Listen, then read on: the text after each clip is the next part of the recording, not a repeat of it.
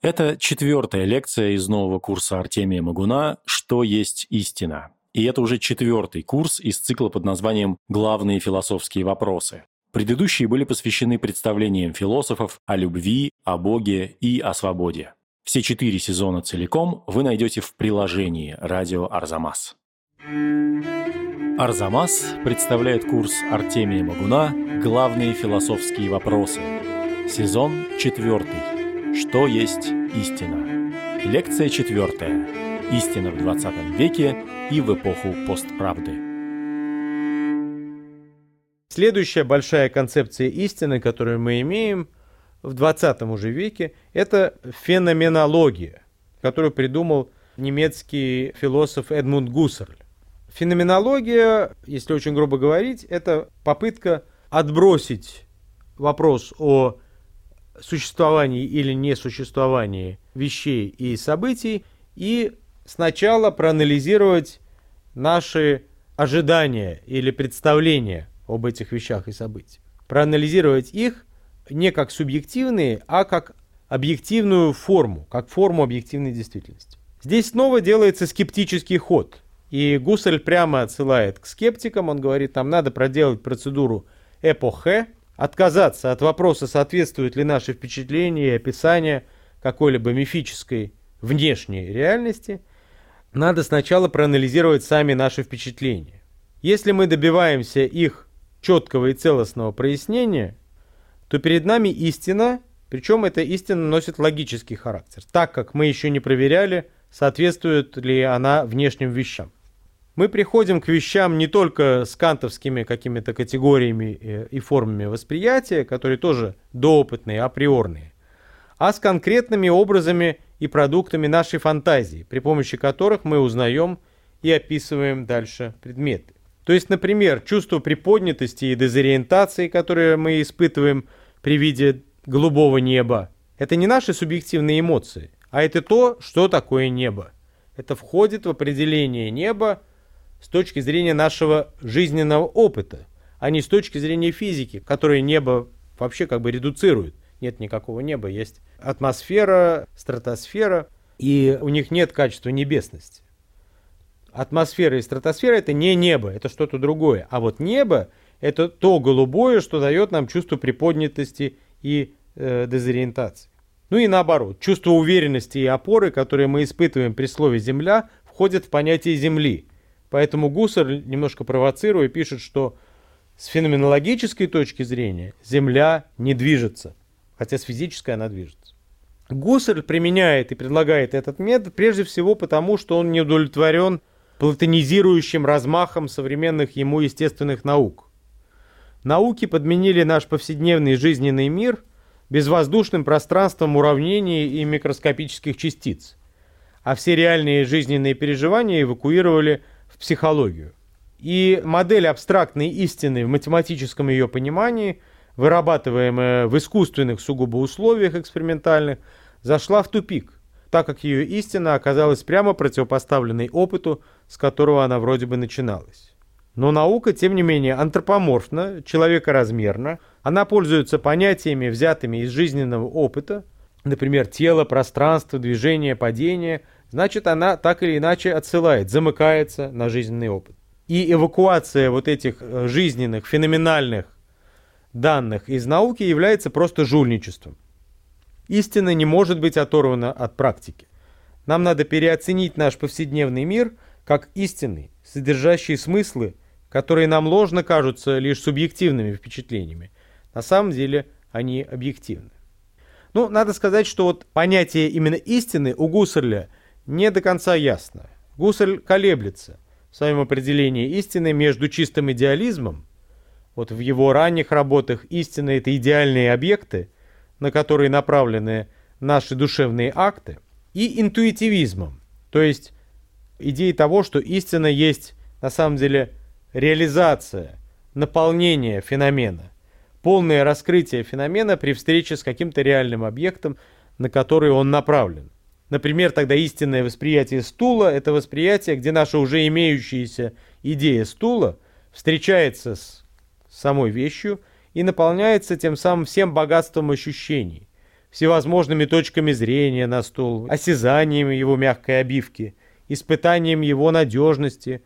Это будет, видимо, истина стула тогда, да, когда мы его раскроем со всех этих сторон, он станет полным. Но, конечно, эта истина, ну, что, чего-то в ней не хватает. Мне не хватает, собственно, момента реальности, момента, который бы сказал нам, да, вот это есть. Поэтому истина и вообще реальность оставалась проблемой философии, и ее попытался решить ученик Гуссерля Мартин Хайдегер, очень известный центральный философ, наверное, 20 века.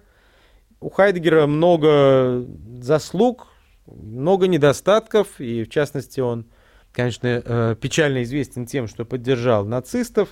То есть не все в его философии одинаково там, интересно или можно принять, но вот действительно теория истины – это то, что у него есть э, самого важного он действительно внес большой объективный вклад в понимание истины, вне зависимости от его других достижений.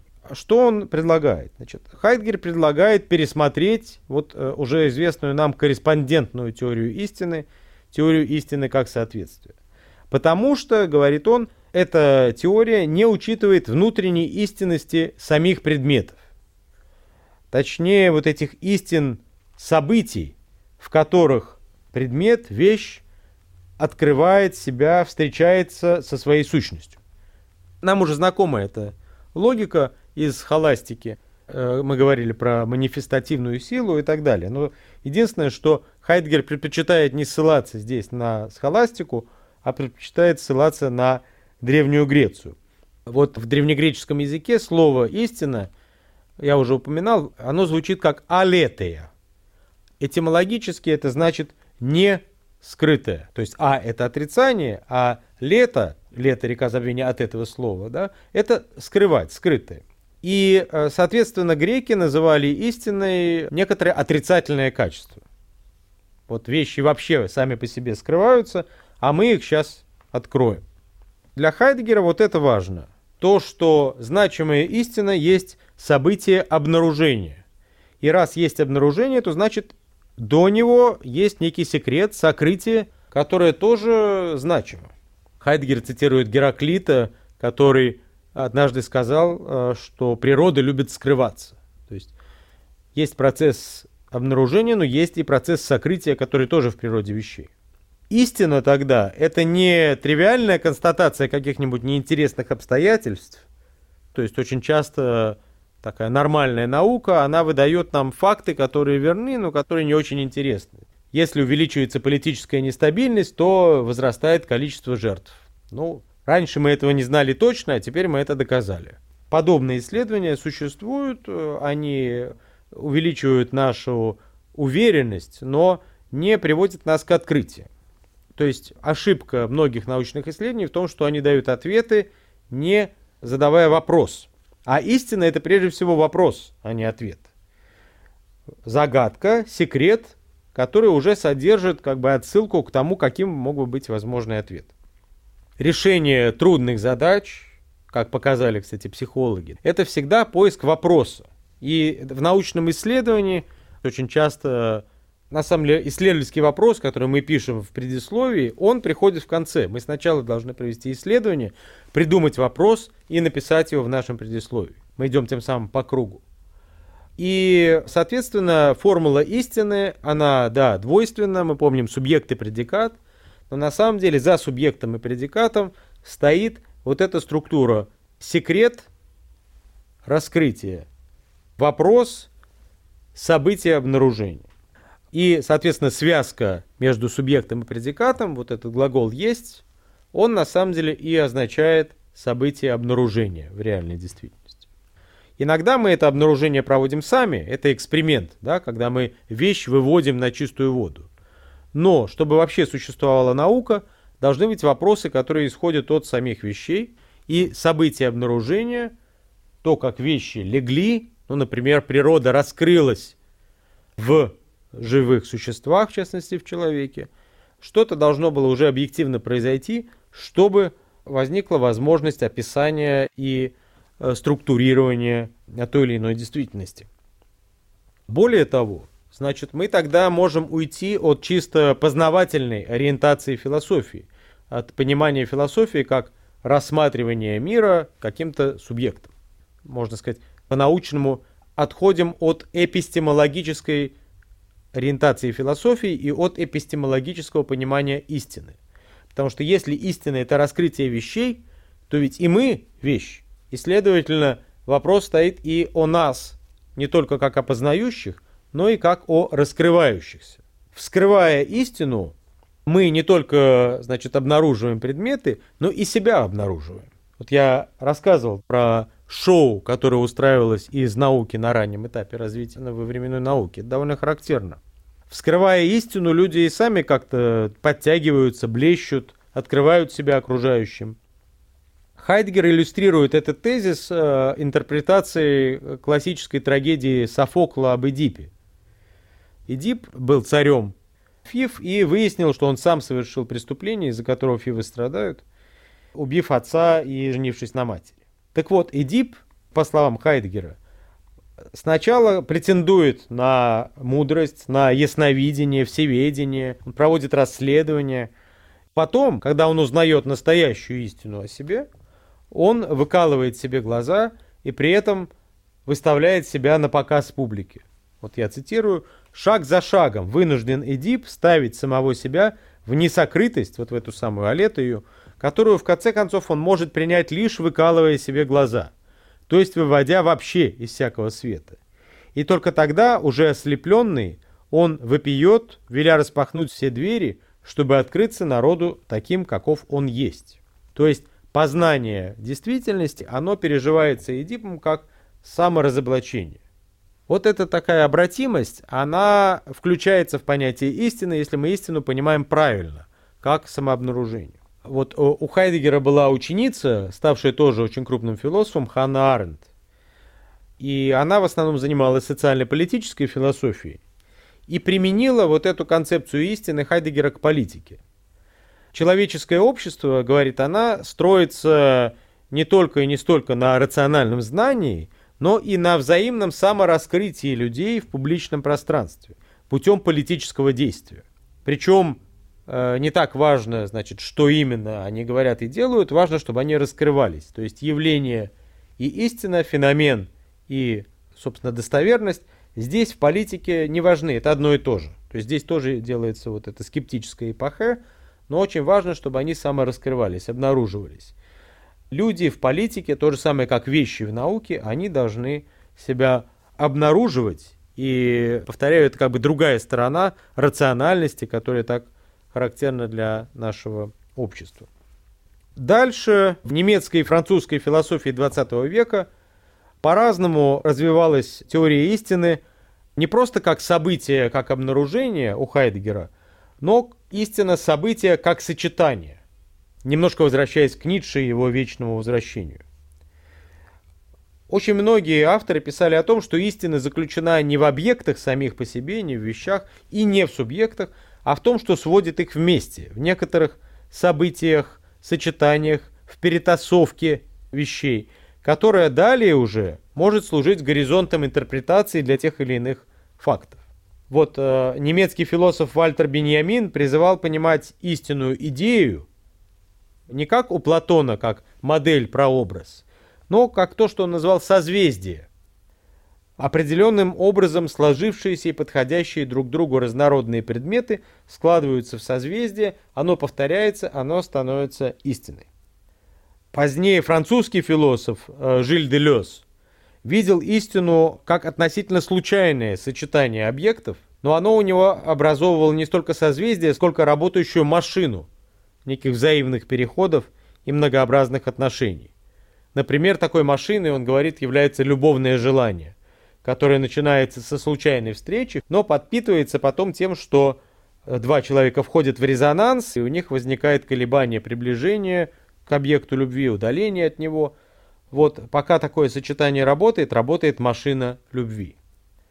Еще один французский философ, Ален Бадью, понимает истину тоже как событие, или точнее как функцию события, а событие является у него, как и у Хайдгера, моментом обнаружения скрытого, обнаружением подавленных элементов некоторой ситуации. Однако при этом, в отличие от Хайдгера, событие само по себе не до конца существует. Истина – это то, что субъект должен как бы религиозно, с постоянным усилием поддерживать. Субъект, как говорит Бадью, хранит верность истине.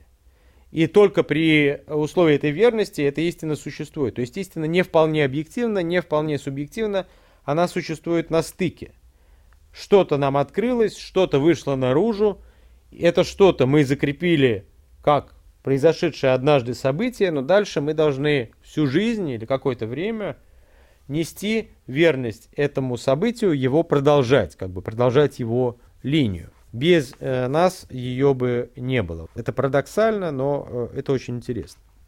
У всех этих авторов продолжается вот эта тема взаимопересечения, взаимопереплетения истины и иллюзии. Иллюзия здесь становится, по сути дела, то ли неразличимой с истиной, то ли функцией истины. Истина через иллюзию в том числе работает. Еще один французский мыслитель, психоаналитик и философ Жак Лакан предложил понятие полной речи как истины.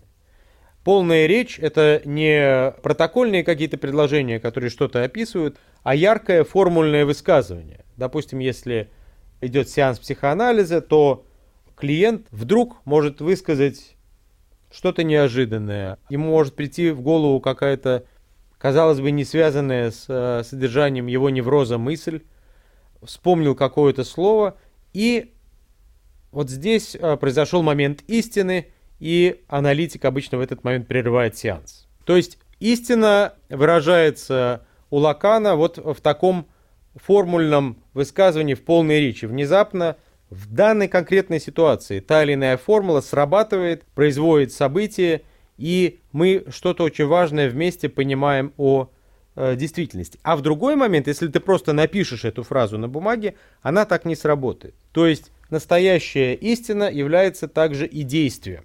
И поэтому Лакан противопоставляет жестко знание и истину. Знание это то, что мы пассивно или экспериментально устанавливаем о какой-то внешней действительности.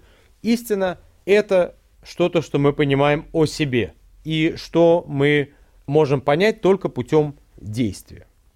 Итак, подвожу итог. Что же нам делать с необходимостью истины в эпоху, когда она вроде бы у каждого своя? Что происходит с фактами?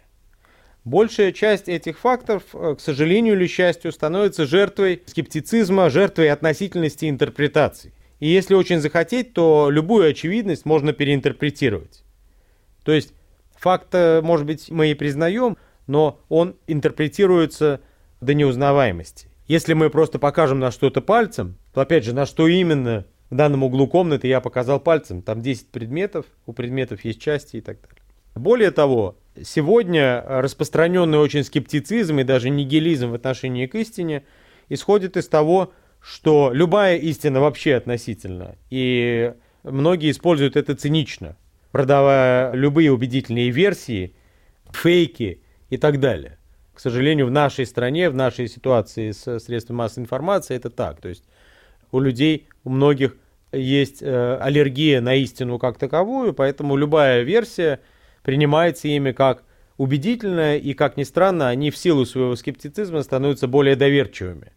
Вот это такой парадокс скептицизма. То есть все-таки, если ты скептик, то предъяви нам свой высокий стандарт истинности. Иначе единственной истинностью становится на самом деле твой субъективный произвол. Ну, это какая-никакая, но истина, конечно. Но э, мы видели, что она может ввести человека в безумие солипсизма. На деле факты значимы, конечно, но для этого факт должен быть исключением.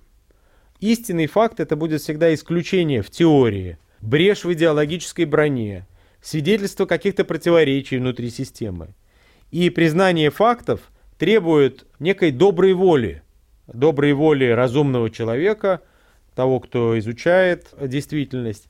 Признание фактов, неудобных для тебя, требует договоренности, требует признания спорящей стороны.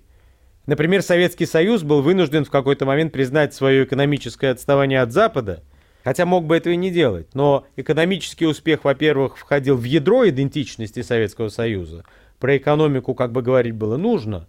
Эти факты стояли в зоне освещенности, в зоне внимания, их трудно было скрыть. Во-вторых, экономика была ареной отношений с Западом, и признание отставания от Запада было некой уступкой как раз в процессе переговоров с Западом. То есть мы видели, да, вот момент распада Советского Союза как раз выявление некоторой скрытой истины, и руководство Советского Союза, надо отдать им должное, оно проявило некоторый ну, здравый смысл и рациональность в том, что оно признало некоторые факты, не вписывающиеся в их изначальную картину мира. Вообще любая излишне простая и красивая теория, логичная картинка действительности всегда должна наводить нас на мысль, что перед нами фантазия или идеология. Где секрет и загадка? Где голос самой реальности, которая должна говорить сквозь наши суждения о ней? Истинная картина реальности, она всегда будет проблематична и противоречива.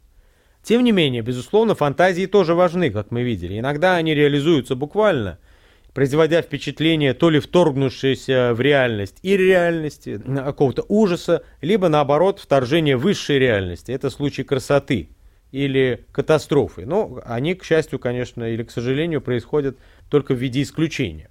Шире говоря, истина – это встреча всегда. Это встреча, обнаруживающая э, меня или предмет, а следовательно, это встреча двух феноменов, каждый из которых проявляется в другом, как на лакмусовой бумажке. В частности, они встречаются внутри суждения, где происходит встреча подлежащего со сказуемым, субъекта с предикатом. То есть, что значит предикат в данном случае? Субъект встречается с иным объектом, с иной ситуацией, которую он опознает как значимую для себя. Но этой ситуации, в свою очередь, субъект позволяет раскрыться. Например, мы, как субъекты, позволяем раскрыться природе самой по себе. Мы строим технику, которая помогает раскрыться потаенным силам природы. Конечно, здесь есть элемент вот этого случайного сочетания, произвольности с нашей стороны, случайности со стороны природы. Но во встрече каждый опознает другого как именно того, кто нужен. То есть возникает сущностная связь. Но при этом тот другой, он не, полностью не втягивается в нас, да, а он остается некоторой внешней другой инстанцией. Речевое суждение не просто фотографирует Э, вещи, как я уже говорил, но выражает сущность предмета, о котором идет речь, выбирая к нему наиболее значимый или, если хотите, судьбоносный в жизни предикат. И затем в следующий заход, рассматривая, как этот предикат, это сказуемое, в свою очередь, выражается в своем субъекте. И без такой двусторонней встречи, в которой происходит уже взаимное узнавание, вообще нету никаких истин, и так называемые истины, то, что мы принимаем на веру от э, авторитета э, средств массовой информации или науки, к сожалению, расползается, теряет почву в отсутствие настоящей истины как события встречи, мы э, плывем. Поэтому истина для всех нас – это прежде всего задача. Напоминаем вам, что целиком курс «Что есть истина» доступен только подписчикам приложения «Радио Арзамас». Его можно скачать в магазинах приложений App Store и Google Play.